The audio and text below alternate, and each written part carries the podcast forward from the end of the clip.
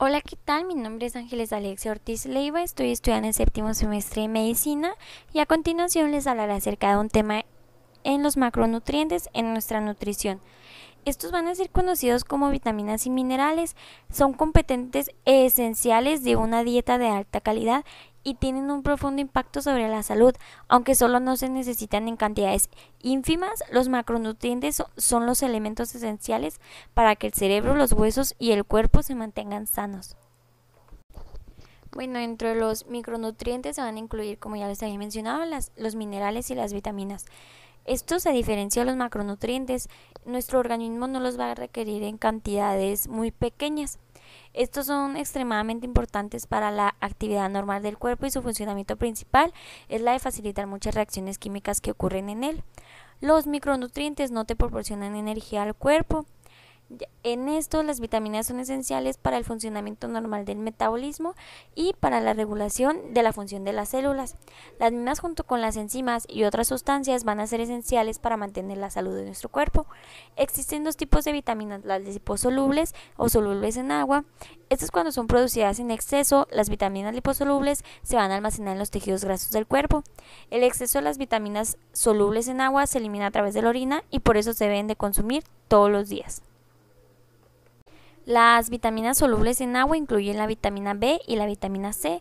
Las verduras de hoja verde son ricas en vitamina B, mientras que la vitamina C se encuentra en abundancia en las frutas cítricas. Las vitaminas liposolubles incluyen las vitaminas A, D, E y K.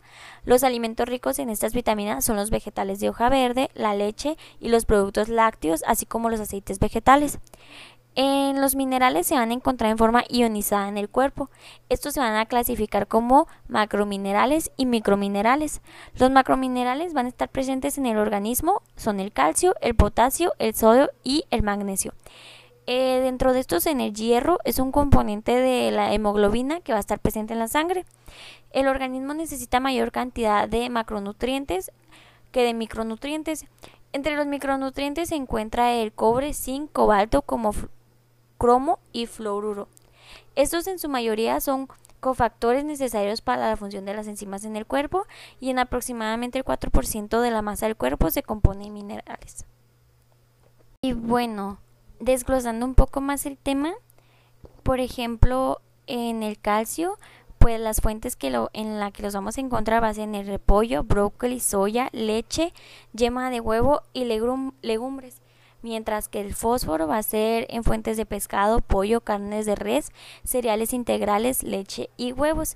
El potasio lo vamos a encontrar en bananos, kiwis y frutas cítricas, mientras que el sodio va a ser de fuentes de sal de mesa, carnes, queso, remolachas y apio. También podemos encontrar el zinc en trigo, carne, pescado, huevos y legumbres, así como el hierro en el hígado, carnes rojas, carnes blancas, legumbres y cereales. También los que podemos encontrar va a ser la niacina B3. Esta la vamos a obtener de fuentes de carnes, lácteos, huevos y cereales.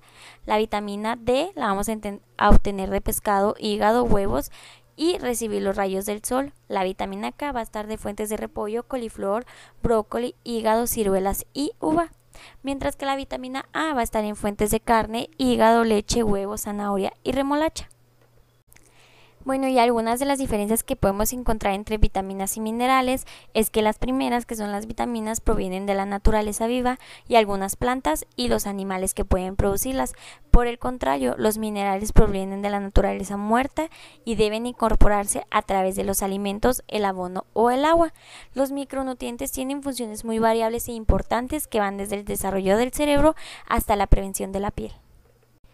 Los micronutrientes tienen funciones muy variadas e importantes que van desde el desarrollo del cerebro hasta la perseveración de la piel.